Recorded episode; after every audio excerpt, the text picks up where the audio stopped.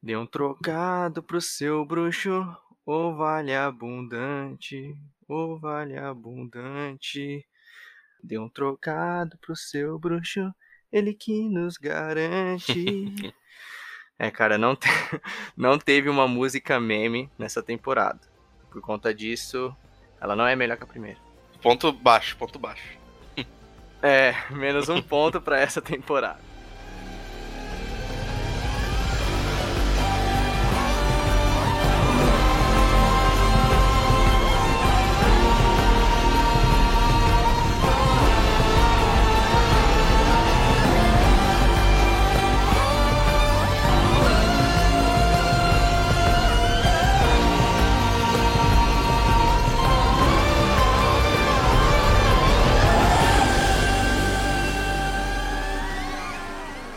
Aí, pessoal? Sejam todos bem-vindos a mais um podcast aqui no Observatório Geek.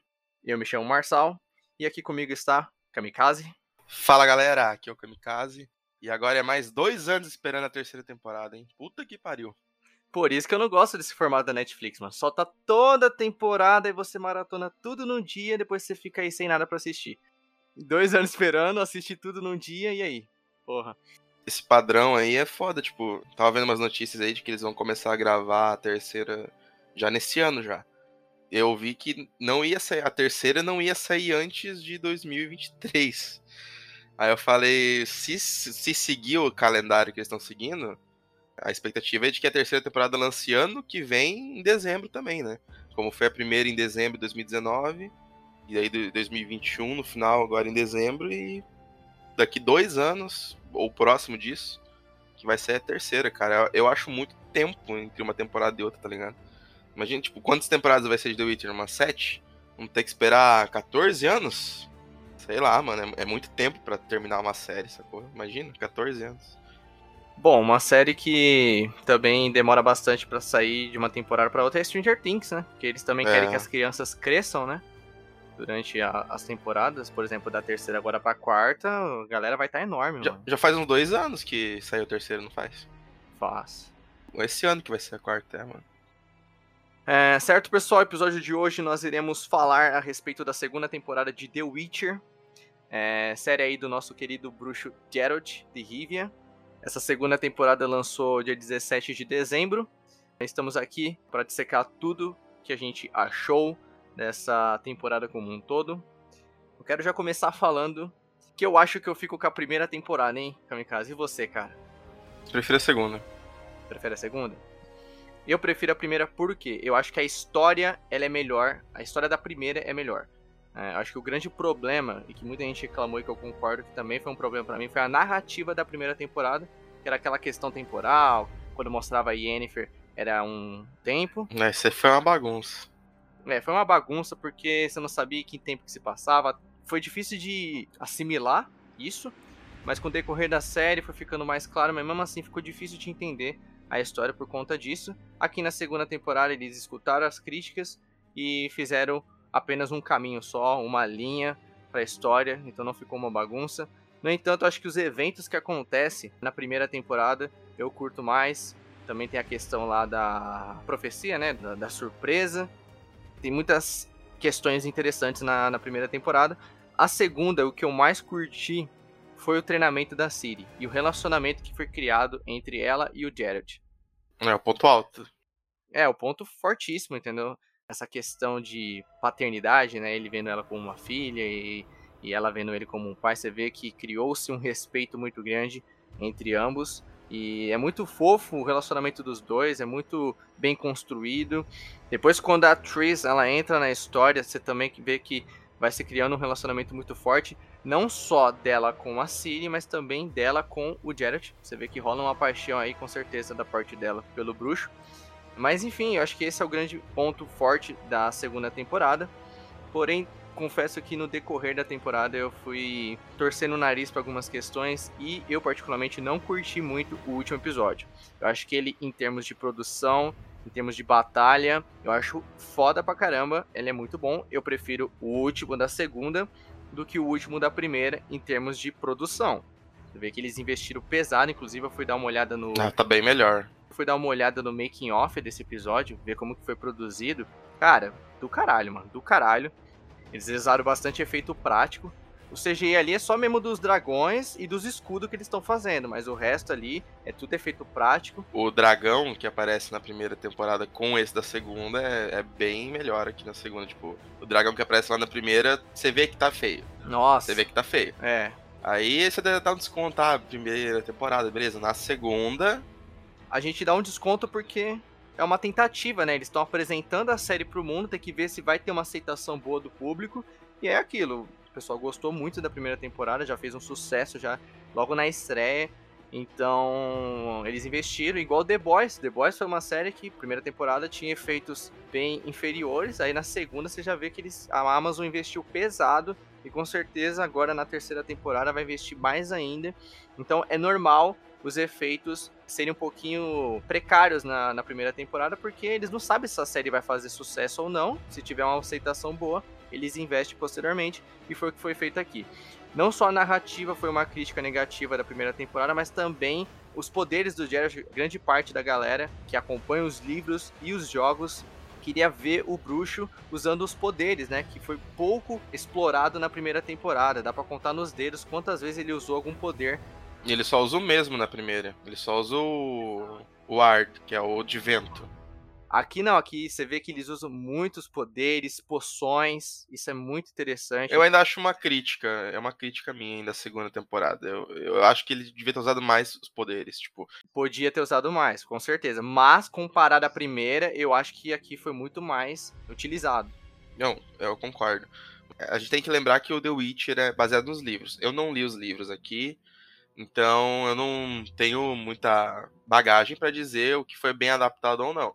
Eu imagino que o Geralt no livro tem os poderes já desde sempre, ele já é um bruxo. Então, eu gostaria de ver ele usar mais. Tipo, é, ele usa o Art de novo, que é o nome do, do poder de vento, e o, o Igni, Agni, alguma coisa assim, que acho que é o de fogo. Você vê que ele usa na espada, no último episódio ele até usa no dragão. Mas foi pouco também. Eu queria ter visto mais, sabe? Tipo, os outros poderes. Pô, ele tem um poder que influencia a mente do cara, sacou? Ele pode fazer o cara dizer sim quando o cara quer dizer não. Eu queria ter visto isso. É, isso eu queria ter visto. A gente viu ele usando o poder do, de escudo, né? Foi o mais usado, foi o escudo. Eu gostaria de ter visto um pouco mais dos poderes do Geralt sendo utilizado. E eu também acho que isso entra em uma outra questão que é batalhas, né? Não teve muitas batalhas nessa segunda temporada. Acho que dá pra contar nos dedos, às vezes que o Geralt enfrenta um bicho ou as pessoas, e mesmo assim, até com os bichos que ele enfrenta, ele mata muito rápido. Tipo, não tem realmente uma batalha ali. Ele dá um negócio no bicho ali, a Ciri tá distraindo, o Geralt chega por cima e rasga o bicho, sacou? Não tem batalha. Essa talvez parte que eu fiquei esperando um pouco mais da segunda. Eu acho que eu esperava um pouquinho mais de batalha e não teve. Eu também entendo que nem tudo é ação. Eu gosto muito dos diálogos da série. A história é muito se desenvolve bastante nessa segunda. É, os personagens se desenvolvem bastante, né? Isso eu gostei pra caramba. Mas eu senti um pouquinho mais, da, talvez, de batalha né, na segunda. Né? Aí eu, talvez seja uma questão pessoal minha. Mas eu senti um pouquinho mais de batalha. Concordo. E, de fato, essa temporada ela foi mais investigativa. Foi uma temporada onde os personagens estavam tentando se descobrir. A Siri queria saber quem ela era. E o, o Geralt ficou naquela investigação de, dos monólitos, né? Então, todo mundo ali tava. Acho que essa temporada foi rica em desenvolvimento de personagem. Todo mundo aqui se desenvolveu. É, por isso que eu gostei. Claro que teve personagens que ficaram um pouco de escanteio, mas é até normal. Personagens que apareceram muito mais na primeira, é até normal às vezes vir uma temporada e eles ficarem um pouco mais de lado. O Yasker, ele apareceu bastante na primeira. Aqui ele só foi aparecer no, no... no quarto episódio. É. Entendeu? São oito, né? Foi no meio. No é, meio no meio da temporada. Eu adoro ele, mano. Já adianto que eu adoro o personagem dele, cara. Eu acho muito massa. Eu gosto também. Quando ele aparece, eu acho que ele rouba a cena, mano. Ele é muito bom. É, mas ainda falando sobre a parte investigativa, você falou em termos de adaptação, né? Que você não acompanha os livros. Eu também, pessoal, não acompanho os livros do The Witcher. O máximo que eu apreciei da obra é apenas os games, o The Witcher 3 mas a série não é uma adaptação dos jogos, ela é uma adaptação dos livros. Então, eu procurei me informar antes de gravar este podcast, para também não passar nenhuma informação errada ou equivocada nesse episódio. Eu vi que muita gente relatou, né, os amantes dos livros relataram que essa segunda, comparada à primeira temporada, ela foi a menos adaptável, a que menos foi fiel aos livros. Ela fugiu do material original. Exato, ela fugiu mais e acredito que o próprio Henry Cavill, ele percebeu isso, ele já veio a público falar que a próxima vai seguir mais os livros, vai voltar a seguir mais a obra original, porque acho que com certeza nos primeiros dias quando lançou a série, a segunda, né, e o pessoal já foi maratonando, já deve ter rolado essa discussão, essa pauta de que não foi tão adaptado assim. Então, para nós que não somos leitores do livro, é difícil a gente dizer o que foi mais fiel ou não. Mas uma coisa em particular que eu consegui perceber que foi bem adaptado foi a Kaer Morton, né, que é o local dos bruxos ali que muito o foda. Geralt vive. Cara, para quem joga os jogos, aquele lugar tá muito, muito fiel. Muito fiel muito, Muito, muito. Isso foi um ponto positivo que eu vi nessa segunda temporada, não só na segunda, mas na primeira como um todo, é que o livro, cara, é imaginação. Então a gente imagina as coisas. Uhum. Só que como a série mostra pra gente, é o audiovisual, a gente tá vendo cenário, a gente tá vendo figurinos, a gente tá apreciando a trilha sonora, não tem como não lembrar dos jogos quando a gente vê cenários, quando a gente vê o figurino dos personagens. Cara, a trilha de The Witcher é a adaptação perfeita dos jogos. A trilha dos jogos e Karen Morton tá perfeito, cara, tá bem semelhante ao que é nos jogos do The Witcher. Então isso é um ponto muito forte. A própria armadura do Geralt remete muito à armadura do Geralt que a gente usa nos jogos também. Sim, cara. Então tudo que a gente vê, a referência que a gente tem para enxergar é a referência dos jogos. E os poderes, né, a, a personalidade dos personagens, é, os diálogos, isso tudo remete aos livros. Então eles conseguem mesclar um melhor dos dois mundos, tanto a obra original dos livros como os jogos também. Isso é muito bacana. Como eu não conheço os livros, só um bagagem dos jogos e, cara, ver isso é muito bonito. O episódio que a Siri tá treinando lá com a espada, você vê ela treinando naqueles bonecos de palha. É muito o começo do The Witcher 3. É, o Geralt naqueles tacos de madeira, se equilibrando em um pé só. É, o tutorial do jogo, né? É, o tutorial do jogo. Me lembrou na hora aquilo lá, sacou? É, é ficou muito parecido. Pô, o, o, ator que faz Vesemir é igualzinho do jogo, mano. Ele é igual. Sim, mano. Mas a respeito ainda da, da segunda, e por que, que eu prefiro ela, é que a primeira temporada, em termos de história, eu concordo que é melhor que a segunda. A história da primeira, toda a questão de Nilfgaard invadindo Sintra lá, naquela batalha, muito da hora. Isso, é, isso foi bacana de ver, né? A lei, da, a lei surpresa também. A lei da surpresa, né? A revelação. Muito, foi muito foda isso. Só que é aquilo, essa história da primeira ela é um pouco prejudicada pela narrativa. Só lá no terceiro ou quarto episódio que a gente vai entender que nem tudo que está acontecendo ali está acontecendo cronologicamente. São linhas do tempo diferentes. E isso, para mim, até o último episódio, não o último episódio, que o último episódio ele se conecta, mas até o penúltimo ali você ainda fica, eu pelo menos fiquei um pouco confuso quando eu vi. Essa questão da narrativa acho que me pega muito. Então, na segunda temporada, como é tudo cronológico e houve bastante desenvolvimento de personagem, e eu gosto muito disso, em série, eu acho que esse foi um fator que fez eu gostar mais da segunda. Uhum, não, total. É, eu também concordo, eu, eu, também aprecio séries que tenham desenvolvimento de personagem. Ainda mais vindo de The Witcher, que parece que vai ser uma série que vai haver vários episódios, várias temporadas, já confirmaram que vai ter pelo menos umas cinco temporadas The Witcher. E é uma série medieval, é uma série que tem muitos personagens que a gente já acompanha e novos personagens que virão no decorrer da história é, é, inevitável que tem que haver desenvolvimento de personagem. Por isso que séries como The Witcher, Vikings, Breaking Bad são séries que eu particularmente gosto muito, justamente por ter desenvolvimento de personagens, e isso, sem sombra de dúvida, é o principal da segunda, e para mim é o ponto fortíssimo.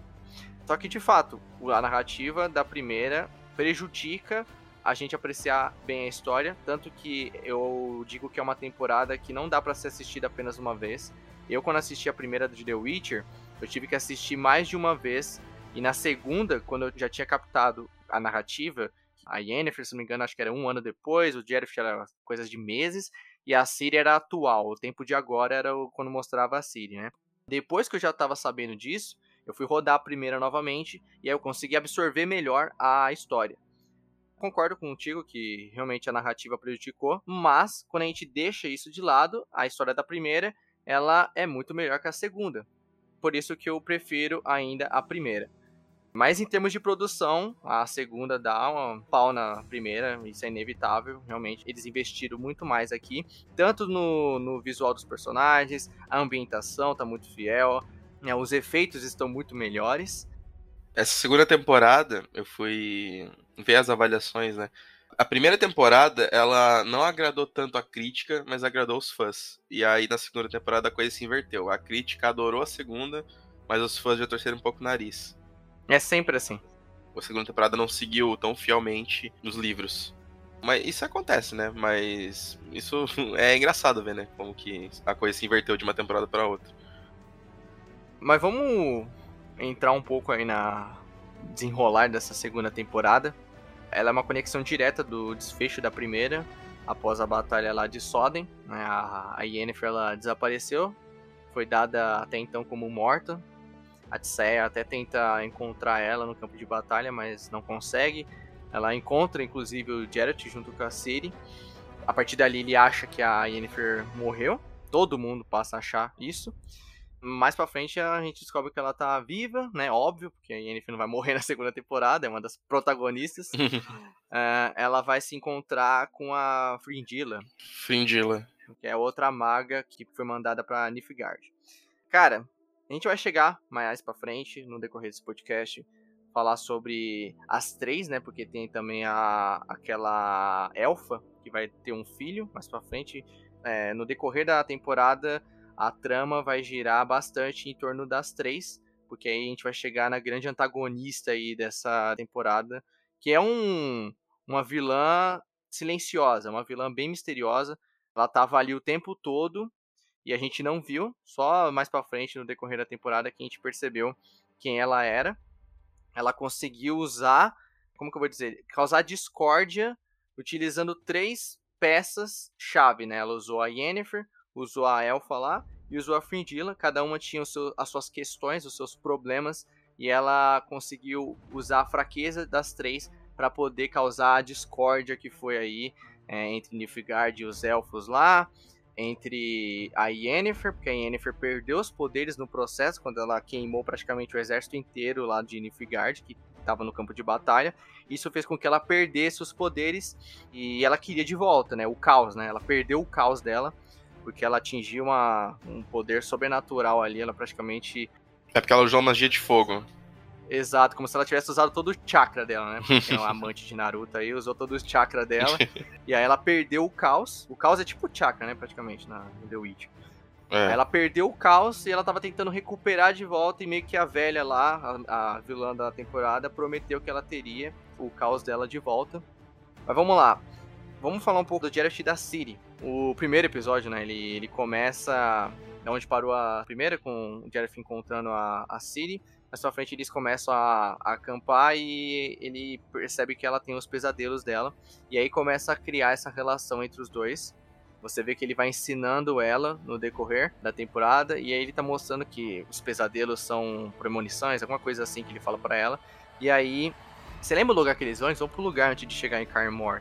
Eles vão lá na casa do amigo do Geralt lá. É, o bichão lá, né? O lobisomem. É, o que tá amaldiçoado lá. Esse jeito tá bacana, mano, do, do lobisomem. É lobisomem aquele bicho? acho que não chega a ser lobisomem, ele parece um, um porco do mato. É, exatamente. Aqui você vê realmente a produção, você vê que a produção melhorou bastante. Acho que você falou no do Harry Potter, eu acho que produção boa é aquela que você olha e você pensa, esse lugar existe. No Harry Potter a gente falava que, pô, Hogwarts parece de verdade, é muito bem produzido. E aqui no The Witcher, qualquer lugar, Kaer morrem ali, eu sinto que tudo aquilo ali realmente é real, mano. Que eles realmente estão naquele lugar só gravando. É claro que tudo é feito de produção, mas é tão bem feito que parece de verdade. Uma série que eu elogio bastante nessa questão é o Vikings. Cara, Kattegat parece real, cara. Toda a ambientação, quando eles vão invadir lá. Total. É outro exemplo muito bom. Vikings é uma série que, em termos de produção, é sensacional também. Game of Thrones também é reconhecido por produção, ambientação. Eles são obras que realmente aplicam bastante investimento nisso. E aqui em The Witcher, realmente toda a ambientação é muito bem feita e parece ser locais reais. Tanto que é muito bom a gente dar uma olhada no making-off. Eu gosto de ver o making-off não só para saber como que foi produzida determinada cena, mas também pra gente ver o que foi CG e o que não foi. Porque às vezes o CG é tão bem feito que realmente a gente consegue é, acabar deixando passar. Às vezes a gente acha que é fundo verde, mas na verdade não, é realmente um local ali físico que eles visitaram, uma locação. Cara, a respeito do, do Geralt da Ciri, a gente viu um pouco do treinamento dela, né? Ela treinando em, em Kaer Morhen lá. É, ela passando pelas aquelas estações lá, né, de treinamento. Cara, e... eu arrepiei, mano, nessa cena. Eu arrepiei demais, mano. A cena que tá todo mundo chegando, praticamente os caras fazem um param para assistir. Parecia um torneio ali, eles param para assistir, todos os bruxos. E ela vai passando, parecendo uma gincana lá do, do Silvio Santos, ela passando nos negócios do Gugu. É, e ela não desiste, não. Não desiste, mano. Ela, ela é determinada, cara. A Siri tá fantástica nessa temporada. É, e ela vai passando, passando, passando, e nossa, ela consegue. É realmente muito da hora, cara. Aquele bruxo que. Como é que é o.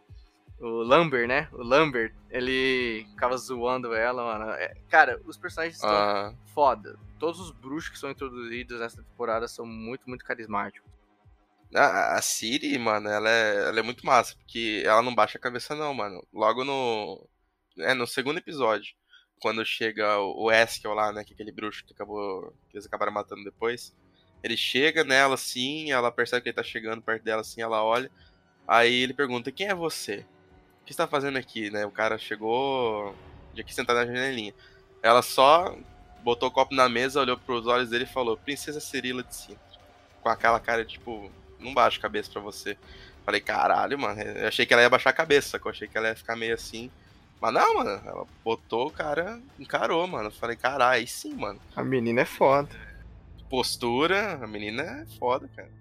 Você consegue perceber nessas pequenas atitudes a mulher que ela vai se tornar mais pra frente na série, mano. Eu tô vendo que essa garota crescendo e já se tornando uma personagem incrível. Tudo gira em torno dela, né? Com sangue dela, sangue elfo, né? E o melhor, né, cara? Ela, ela é empoderada sem lacrar. Não é toda hora que ela dá essas respostas a série consegue dosar bem essas questões, né? As mulheres aqui da série são incríveis, mano. Praticamente todas. São ótimas. E talvez é algo que. Não sei se eu poderia ter decidido demais pra uma segunda temporada. Mas gostaria de ter visto a série treinando mais. Também queria. Ela parou o quê? No terceiro episódio? Ela parou? Terceiro, no quarto, acho. Ela vai ter que treinar mais, obviamente. Ela ainda não tá pronta. Ainda mais que a gente viu no final, a caçada selvagem tá vindo. Vai ser um bagulho louco, mano. Tudo bem que ela tem um poder absurdo, mas mesmo assim, né? Vai ter uma batalha grande vindo aí na terceira, hein? É, vai ter uma batalha ali, mano. É, cara, a caçada selvagem, tudo bem que a gente adiantou um pouquinho, mas o take deles vindo, assim, é, lembra muito do jogo, mano. Não, não tem como. Muito bem feito. Ela tem que treinar mais, cara. Eu quero ver mais treinamento dela. Por mais que ela tenha um poder absurdo, se ela não ter o treinamento certo, não adianta pra nada ela tá controlando melhor, a gente viu que ela tá, tá controlando melhor. Já a Yennefer ensinou ela bastante, mas ainda tá. Ainda tá engatinhando isso aí. Ela tem que. Porra. Ela vai ter que se tornar ainda Siri do, do jogo mesmo, sabe? A Siri do The Witcher 3, que já tá adulta. Porra, ela é incrível, tá ligado? Você vê que ela não precisa que ninguém defenda ela, ela sabe lutar pra caramba, ela usa os poderes certos, ela é foda. Quero ver a Siri da série chegar nesse nível. Eu confesso que que assistindo essa segunda temporada, eu pensei, caramba, Star Wars podia ser assim também, né? Quando o Luke fosse treinar a Rey, né? Cara, porque realmente o, o Jared, ele tem uma postura realmente de mestre ali. Você vê que ele tem experiência de vários anos. O Jared é um bruxo há, muito tempo, ele não é um bruxo novo, não. Você vê que, inclusive, tem uma admiração mútua do Geralt com o Versemir. É, tem uma admiração muito grande dos dois aí. E o Geralt, você vê que é um cara muito sábio. Ele transmite bastante sabedoria e ele vai passando os aprendizados. Ele fala para ela que ela não tá pronta. Inclusive, ele ficou muito pistola quando descobriu que ela queria ser um bruxo também. Que o Vesemir tava fazendo o experimento lá, como que é com o sangue dela, né? Fazendo com que ela virasse uma, um bruxo. Eu achei que o velho ia pirar, mano. Eu achei que ia ser uma trama que você ia. Eu achei que o velho ia pirar com essa ideia aí de fazer novos bruxos e ia dar treta por causa disso. Acabou que não, né? A, a, a série acho que foi mais inteligente que eu nesse aspecto. Vamos falar da Yennefer da Fringilla. Bom, vou falar para vocês que eu acho que a Yennefer é, é, outro ponto fraco dessa temporada. Vamos lá, eu até entendo que ela apareceu bastante na primeira, então é até justificável ela ficar um pouco de escanteio. Aquilo que eu disse no início desse podcast. É, personagens que tiveram bastante desenvolvimento e um arco muito grande na primeira, é até compreensível eles ficarem um pouco mais de escanteio nessa segunda. O exemplo disso é a Tsaya. Ela é uma personagem que eu gosto muito, acho que é a minha personagem favorita da série Tsaya. E ela mal apareceu nessa segunda. Quando aparecer, era sempre lá com a Irmandade, com Strockable, Strockable. Mano, pra me decorar os nomes, né, as pronúncias desses nomes dessa série vai, vai levar um tempo ainda. É aquele cara chato pra caralho. Mano, quando esse cara morrer, não decapitar esse maluco ou matar ele de uma forma bem pesada, eu vou, eu vou sorrir. Não, esse cuzão é um cuzão do caralho, mano.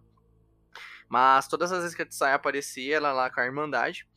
E só que a Yennefer é aquilo, ela é uma das protagonistas. Então, ela, digamos que ela tá imune esse padrão que eu tô querendo dizer de personagens que apareceram muito não aparecerem de novo tanto na próxima temporada.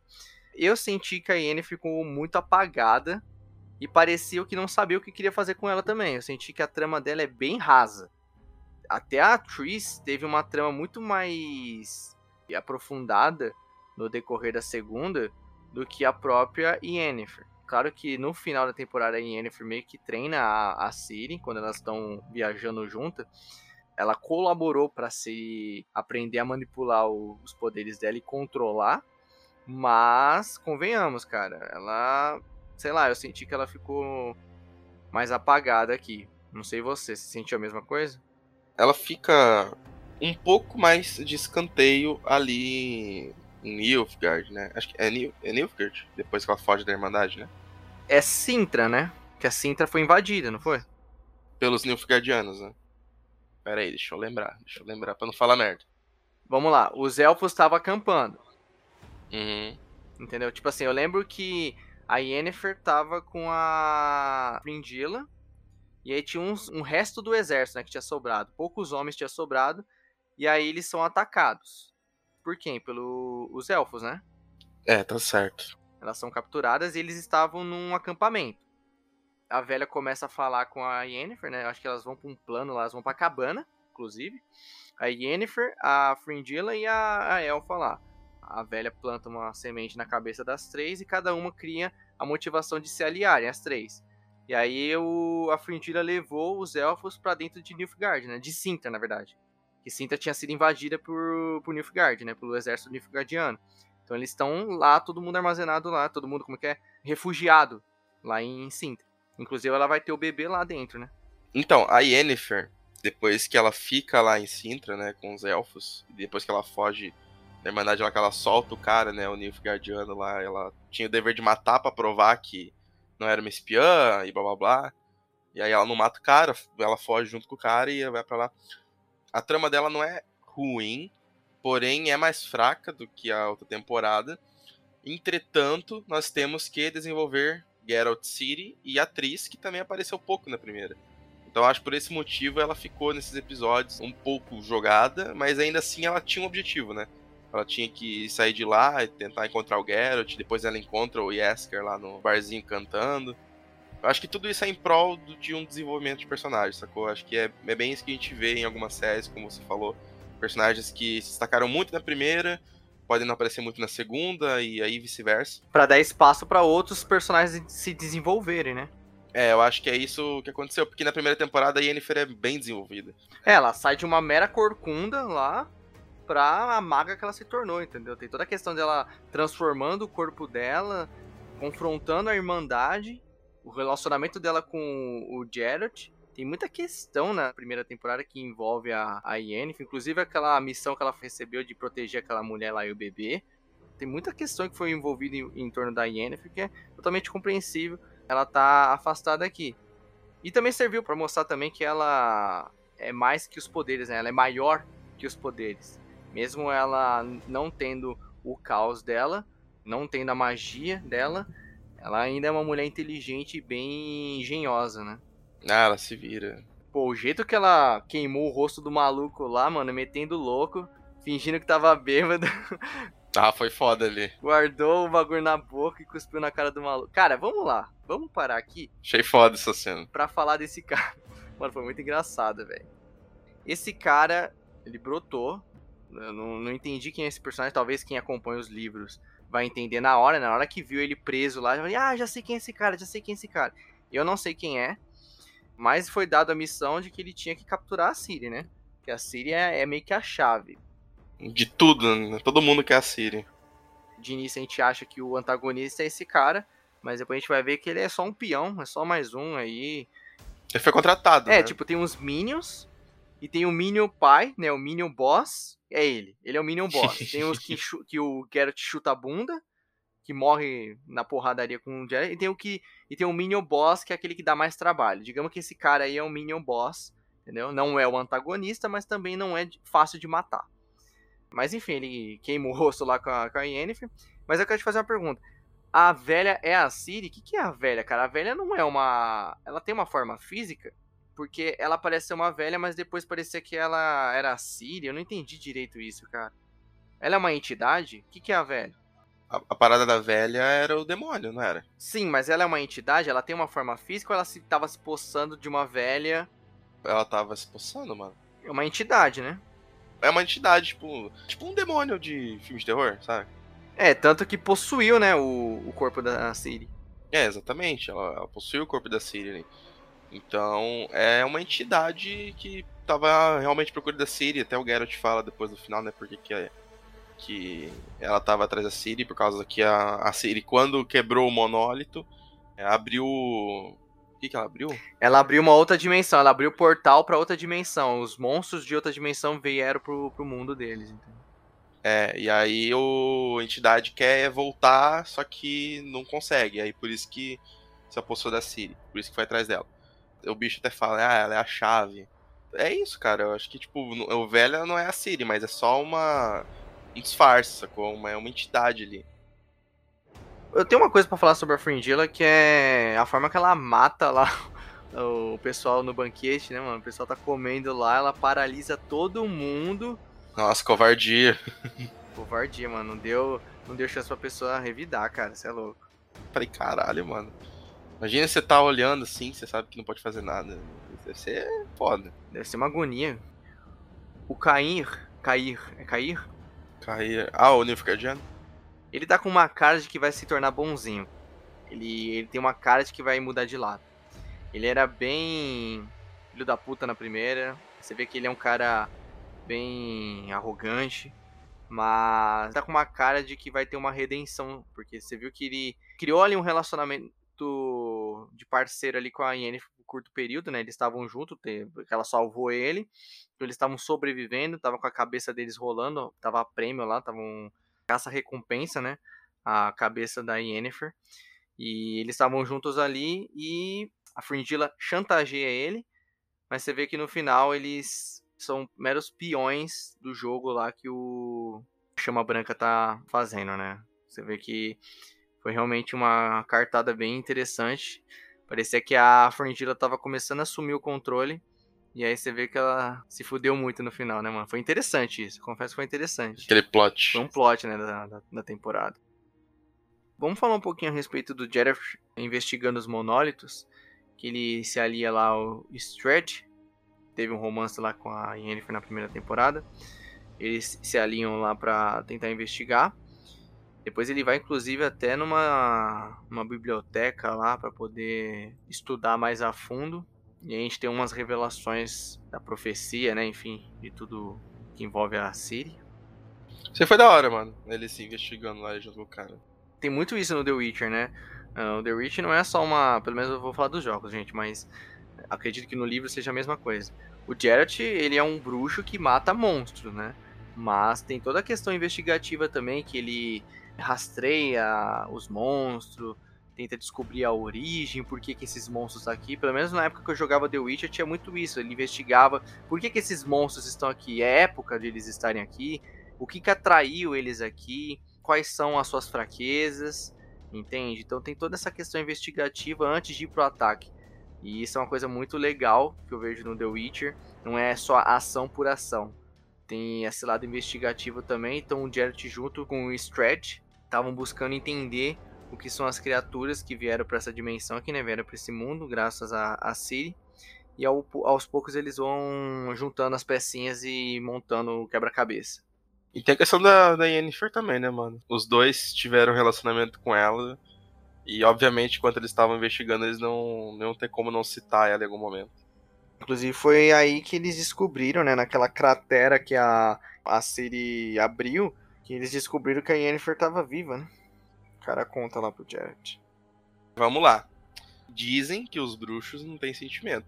Mas quando o Geralt viu a Yennefer, rapaz. Então, eu acho que ao decorrer de toda a série, a gente vai ver a humanização do Geralt. Porque eles são conhecidos por não terem sentimentos. Por isso que eu falo, eu até brinco, né, que a escalação do Henry Cavill pro Geralt foi perfeito, porque o Henry Cavill atua mal pra caralho, mano. Ele não tem expressão nenhuma. expressão nenhuma o Henry Cavill tem. Caiu com uma luva, ele como Geralt, cara. porque o Geralt não tem sentimento, né? Um cara carrancudo, um cara que não demonstra porra nenhuma. Mas você vê nitidamente que quando ele tá na presença da Yennefer, quando ela é citada, ele já muda o semblante dele fácil, fácil. É, mano. Acho que o único papel que o Henry Cavill se humilhou foi para esse papel. Quando foi anunciado a série, o cara não falava de outra coisa, né? Me dá esse papel. Nossa, mano, se tivesse sido escalado outro ator, acho que o outro ator tinha sumido, cara. Acho que o Henry Cavill tinha dando um jeito de sumir com o maluco pra ficar com o papel, mano. Incrível. Mas é, é ótimo ele como Geralt. Não consigo ver outro ator no lugar dele. O bom do cara realmente demonstrar que gosta muito do personagem a ponto de pedir com tão afinco, né, a, o papel, é que você sabe que o cara vai entregar um resultado com carinho e amor, né, e respeito. Sim, exatamente. Você vê que ele gosta realmente de interpretar o Jared. O respeito dele é tão grande que ele, ele mesmo exige da produção. Ele trabalha com os caras, ele, ele exige a adaptação fiel a, aos livros. Apesar de que essa segunda não ficou tão fiel, mas já falou que na terceira vai melhorar. E ele falou que ele só vai topar continuar no papel se seguirem a obra original, entendeu?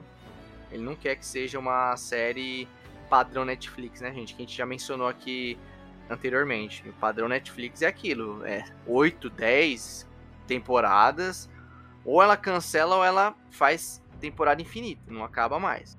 O Henrique Cavill é uma enciclopédia de The Witcher, né? O cara lê os livros, o cara faz o Geralt na série, o cara joga os jogos. O cara é uma enciclopédia humana aí de The Witcher. Já que você falou um aspecto aí que você falou de padrão Netflix, queria só comentar um pouquinho sobre isso.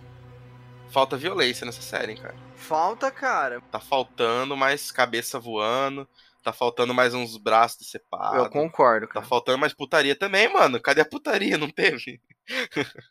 Engraçado falar, cadê a putaria da série? Mas The Witcher é uma série de livros adulta também, tem sexo, tem uhum. questões sexuais e tudo. Não teve nada na segunda. Na primeira teve bem mais que isso. É uma série adulta. Na segunda temporada eu senti falta de violência. Isso tá atrelado à falta de batalha, que a gente comentou aqui. Também faltou sexo ali, mano. Faltou putaria. The Witcher, o que é The Witcher sem putaria? Em relação à putaria, eu também não quero que The Witcher seja igual Game of Thrones. Game of Thrones tem muita putaria gratuita. Não, também não. Porque Game of Thrones, meu Deus, tem, tem várias cenas ali que não precisava ter putaria, mas tem.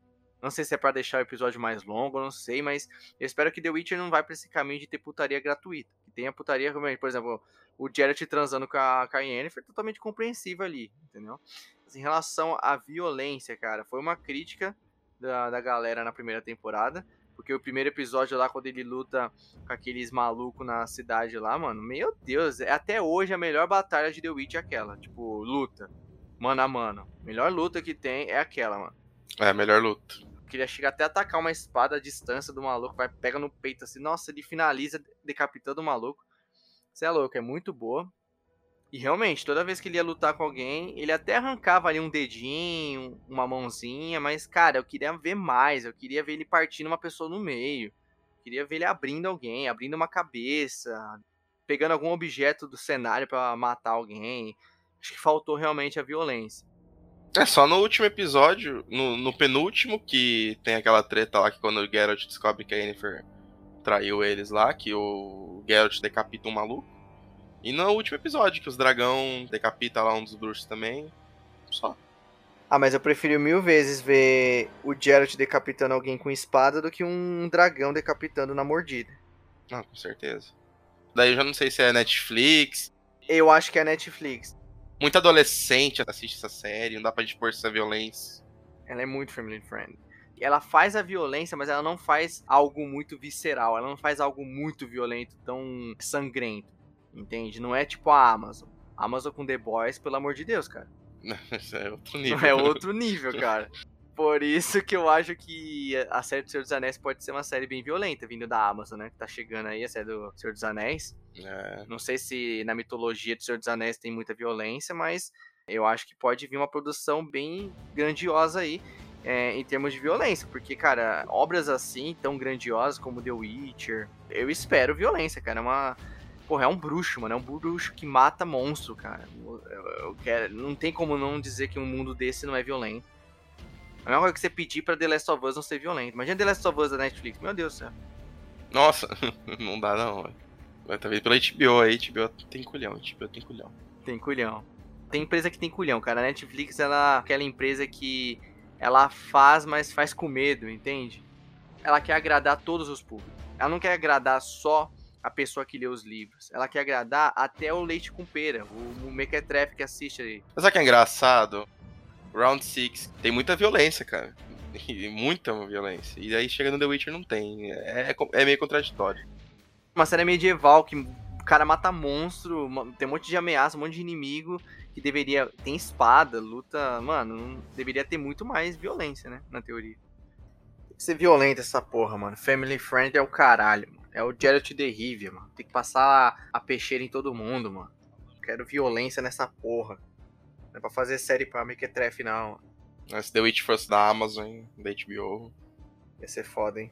Putaria rolar e cabeças iam rolar também, cara. É o que eu espero na série do The Last. Espero que cabeças rolem. Ah, The Last tem que ser violento pra cacete, cara.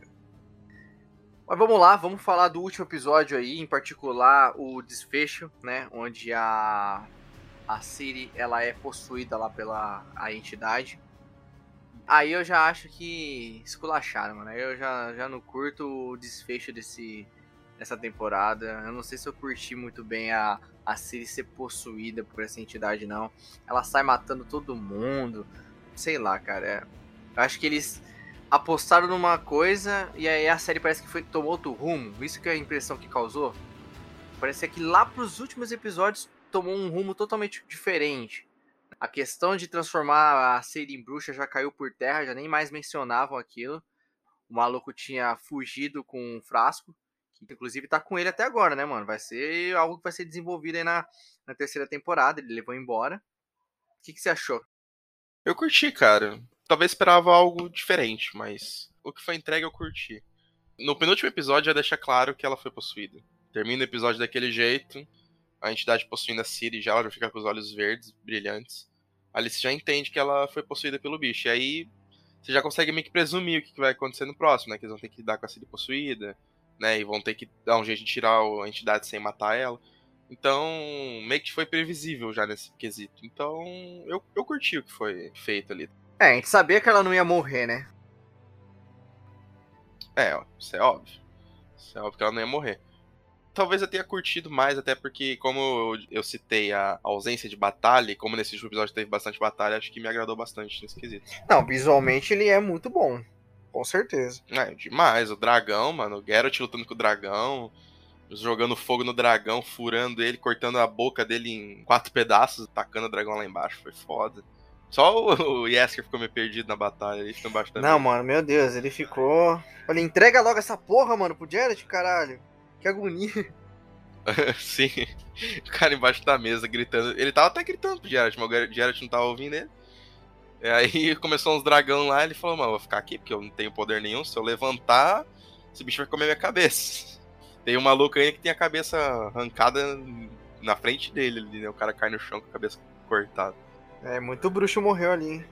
Sim, mano, morreu bastante. O Semir ficou meio puto ainda, né? Da, da Síria ali. Sim, ele ia pra cima dela, ele ia matar ela. É. O Geralt que impede. Eu curti a Yennefer sacrificando ali, eu curti. Achei que foi condizente com o que rolou. É, ela meio que tava se redimindo ali né, do que ela fez, né? Que ela traiu a menina, né? Exatamente. Aí recuperou a magia, né? Recuperou. Aí depois a gente tem aquele deslumbre da caçada selvagem de novo. Nossa, mano. Caçada selvagem. Promete a terceira, hein, cara, por esse arco aí, que eu espero que eles abordem certo aí da caçada, mano. Vai ser foda. É, se seguir o que tá no livro, né? Não fugir. Eu acho que vai seguir, sim. Tem tudo pra ser foda. Eu não li os livros. Eu pretendo ler os livros até a terceira temporada aí. São quantos livros? São sete, eu acho. Tem os box, né? Inclusive, até os livros, né? Quando a série saiu a primeira temporada, lançou box capa dura. Né? Pra alavancar o sucesso. Pretendo ler os livros antes da terceira temporada para acompanhar mais de perto aí. A série que eu sempre quis ler os livros desde que eu joguei The Witcher 3. Mas nunca comprei. Né? Não, The Witcher 3 é incrível, né, mano? Jogando a porra, mano. Eu falei aqui no, no podcast da geração lá que a gente comentou. Coloquei The Witcher em quinto lugar no meu top. É um jogão do caralho. O Kamikaze adora tanto The Witcher, pessoal, que ele comprou The Witcher pra Xbox One e ele nem tinha o Xbox One ainda. Olha o nível do cara. Ele, e detalhe, ele já tinha pra PS4. Eu comprei pro PS4, óbvio que eu já tinha. Depois que eu comprei o Xbox, eu vi a promoção do The Witcher Complete Edition, né? Que vem com as DLC. Achei que tava 80 conta, eu comprei. Cara, comprei o quê? Um ano e meio antes de ter o Xbox. Sei lá, mano, por aí. E aí, agora que eu quero meu PC, eu também vou comprar pro PC, adivinha? Óbvio. Óbvio que eu vou comprar pro PC. Nem terminou de montar o PC, mas já vai comprar já. Primeira promoção que pintar, ele já tá comprando na Steam. É, já vou abrir aqui já, mano. Nossa, jogar The Witcher 3 acima de 60 deve ser muito bom. Cara, sem sombra de dúvida, The Witcher é um dos melhores jogos da oitava.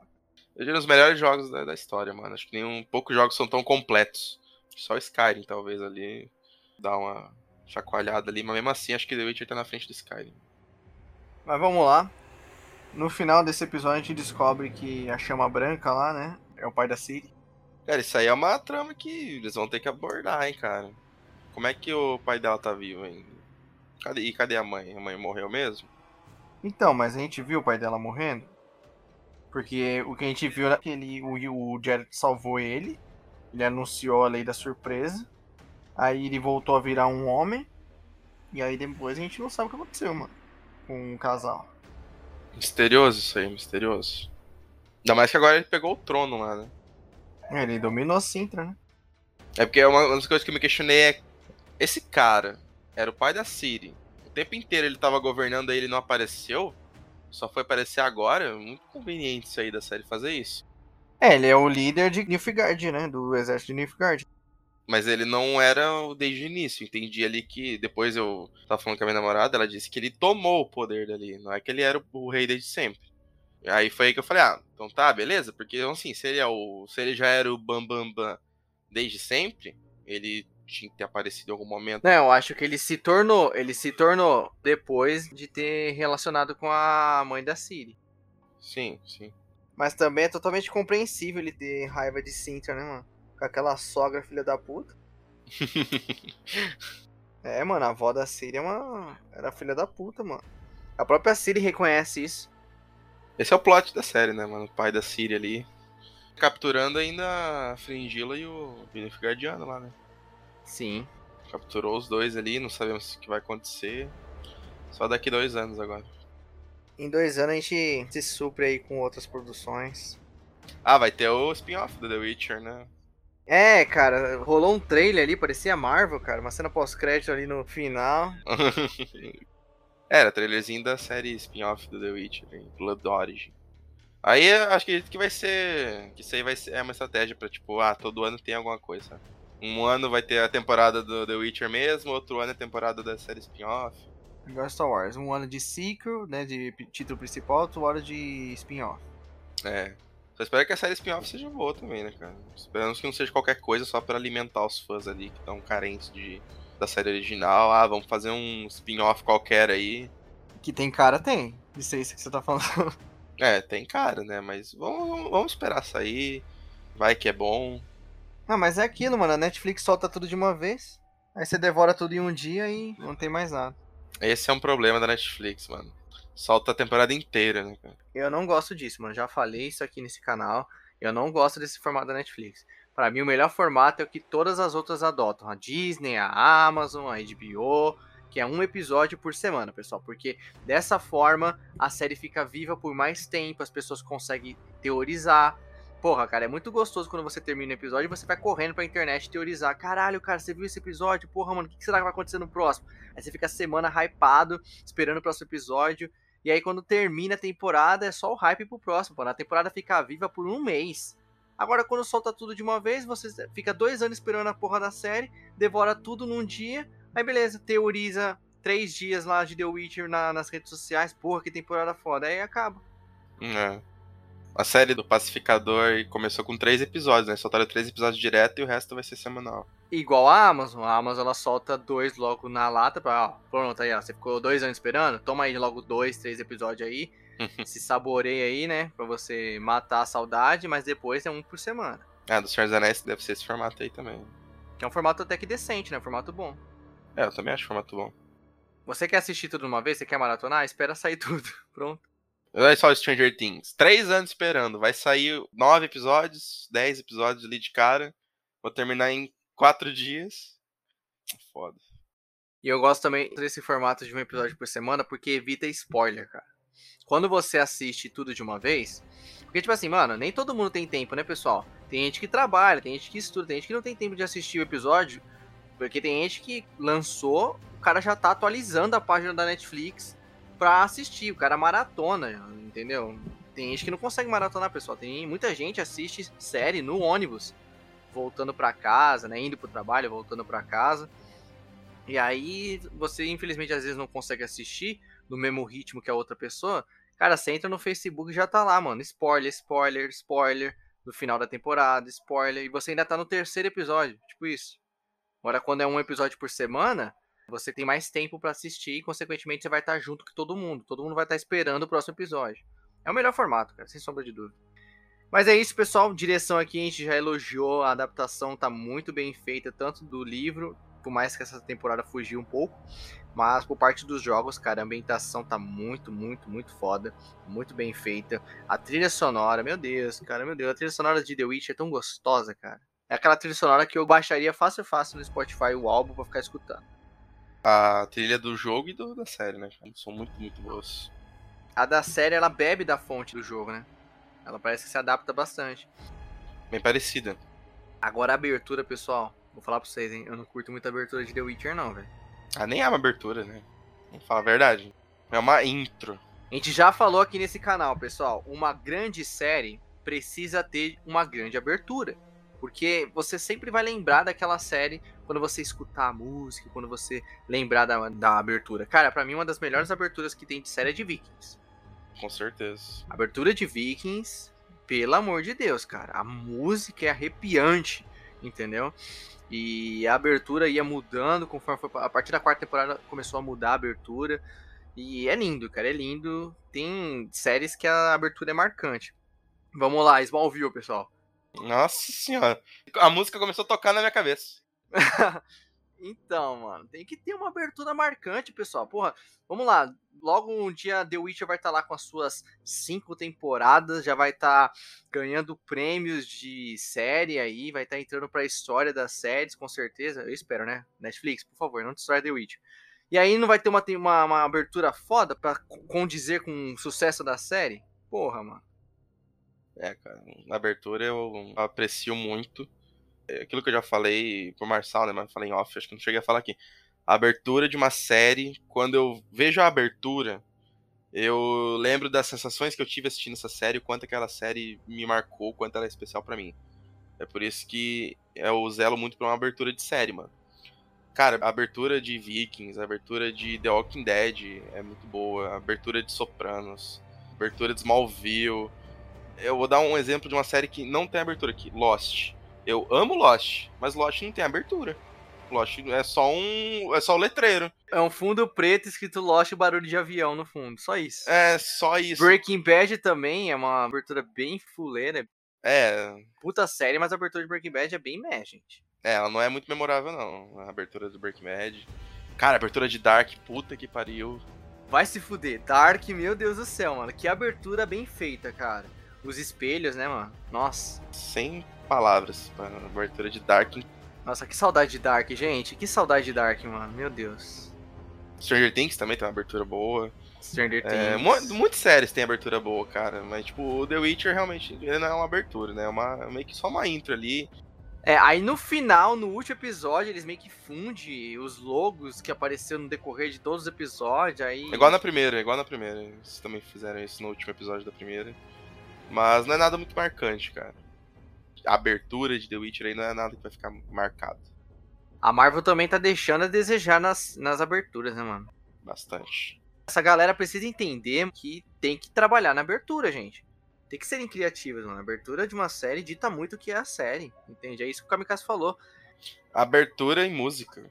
A série vai acabar, mas toda vez que você escutar o- a música da abertura, ou você vê a abertura passando em algum lugar, mano, vai passar bem rápido na sua cabeça todos os momentos que você vivenciou aquela série, que você passou se dedicando, assistindo os episódios. Game of Thrones, por exemplo, foi uma série que muita gente assistiu por vários anos. Pensa, a nostalgia que é assistir. E a abertura de Game of Thrones é o quê? Dois minutos, né? mano? Dois, três minutos de abertura. É enorme, mano. Sim, é, é muito boa a abertura, a música. Cara, é aquilo, a música também é muito importante, cara. A música é aquilo que você, você vai escutar, você vai falar, é dessa série. Você escuta a música, você lembra música de Dark, você música, lembra música de Sopranos, Smallville. Você vai pra um evento, cara. Tocou, você lembra da abertura, você lembra da série. É um elemento importante, mano. É uma, é uma marca. É uma marca da série, a abertura e a música. E eu acho que dificilmente eles vão mudar a abertura de The Witch. Parece que eles criaram um padrão, né? Esse negócio de ficar mostrando um logo a cada episódio, aí no final fundir esses logos e formar uma abertura, né? Porque, tipo assim, é co- cada episódio é uma intro. Aí no final, no último episódio, eles montam uma abertura, né? Praticamente é, um- é o padrão que eles criaram. Acho que dificilmente vai mudar isso. Round 6 é uma outra série aqui que eu comentei antes, também não tem uma abertura grandiosa. Só o nome da série é escrito ali em, em símbolos coreanos ali, né? Não é nada marcante também. Mas é isso aí, pessoal. Considerações finais a respeito de The Witcher. Bom, mantenho aqui, por mais que a gente bateu um papo bem bacana aqui sobre a segunda temporada. Eu concluo com a minha opinião ainda. Eu prefiro a primeira temporada em termos de história, mas prefiro a segunda em termos de desenvolvimento de personagem e produção. É, sem sombra de dúvida, o treinamento da Siri foi o que mais me agradou. O relacionamento que foi criado aqui com ela e o Jared é sensacional. Os personagens estão incríveis. Os personagens que eram de ponta na, na primeira temporada e que aqui se tornaram mais recorrentes, a própria Tris, era uma personagem fantástica que eu já adorei. Quero ver mais dela ao longo da série. E eu tô hypado pra terceira, cara. Acho que eu assisto The Witcher e o futuro da série é muito promissor. Eu consigo imaginar eu com o tempo vibrando muito com The Witcher, né? Eu ainda não vibro tanto, mas eu sei que é uma série que com certeza vai marcar muita gente. né? Vai ser uma série que a gente vai acompanhar por muito tempo aí. Eu acho que tem potencial. Depende muito também da produtora, né, da Netflix, liberdade, saber se arriscar, é aquilo que a gente falou, é, trazer mais violência. Tem coisa que ainda tá deixando a desejar. Colocar o Jared para usar mais os poderes dele.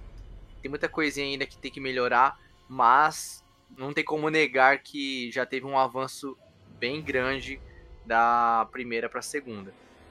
Bom, cara, minha opinião aí sobre a segunda é que eu prefiro a, a segunda que a primeira. E, em termos gerais mesmo, assim, se colocar as duas na balança, eu fico com a, com a segunda ainda. Uma temporada que eu gostei bastante por causa do desenvolvimento dos personagens. Acho que os personagens estão melhores aqui na, na segunda. Como eu falei, cara, acho que faltou um pouquinho da batalha, mas também não é algo que ficou tipo, nossa, que ponto negativo. Nenhuma série se faz só com ação. Diálogos são importantes, história, tudo isso é muito importante. Mas é aquilo, né? É o Geralt, é um cara que luta pra caramba, a gente gostaria de ver um pouco mais disso.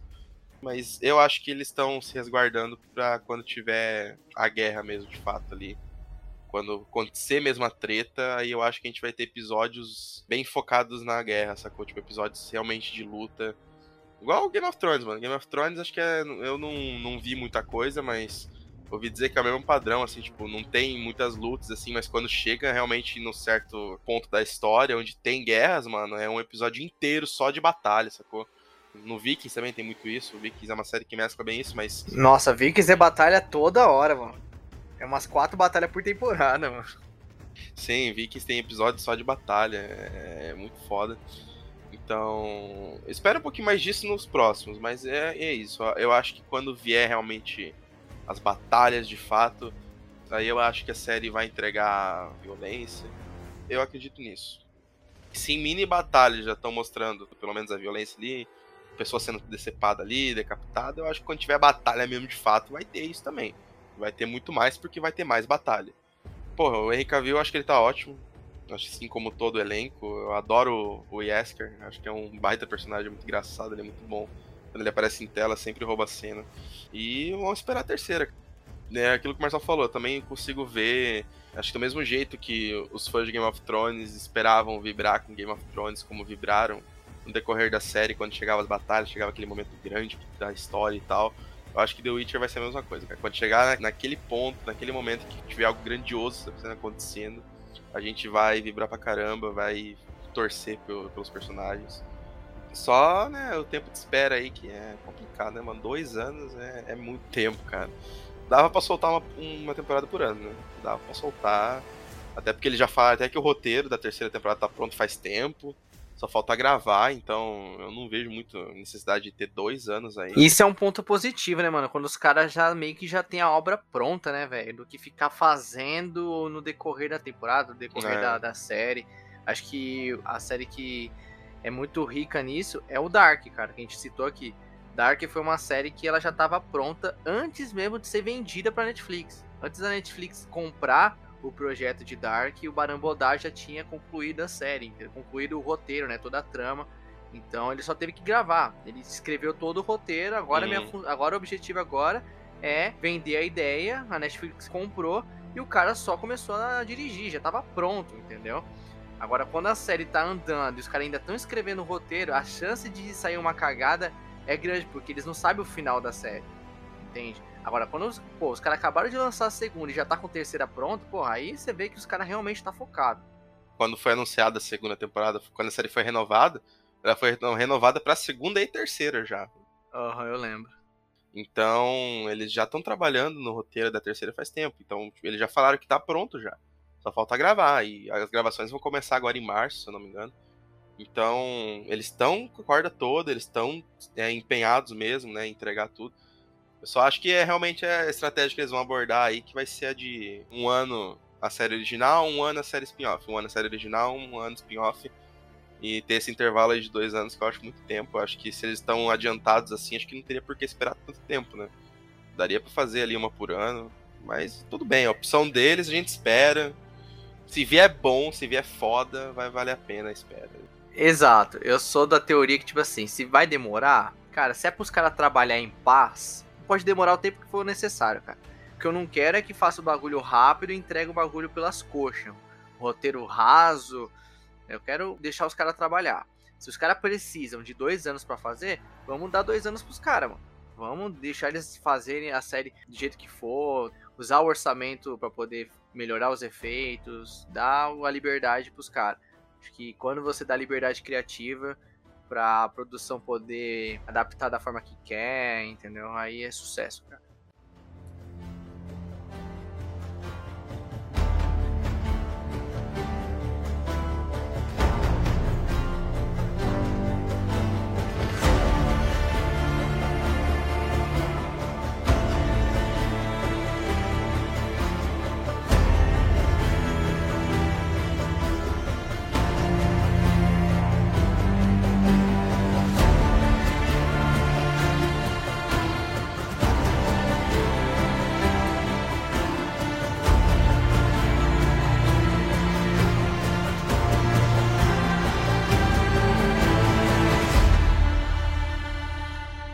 Pessoal, quero agradecer a todos que escutaram nosso podcast até aqui.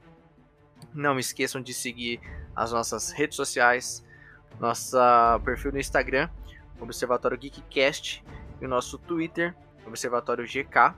Lá no Instagram vocês vão conferir novidades de tudo que a gente posta, né? Todo o episódio novo que a gente soltar aqui no canal. A gente vai trazer em primeira mão lá na página do Instagram. Mas é isso, pessoal. Tamo junto. É nóis. Tchau, tchau. Até a próxima. Falou, galera. Tamo junto. Até o próximo podcast. É nóis. Você pode me espancar e me trancar bem aqui. Seu filho de uma égua vai ter que me engolir.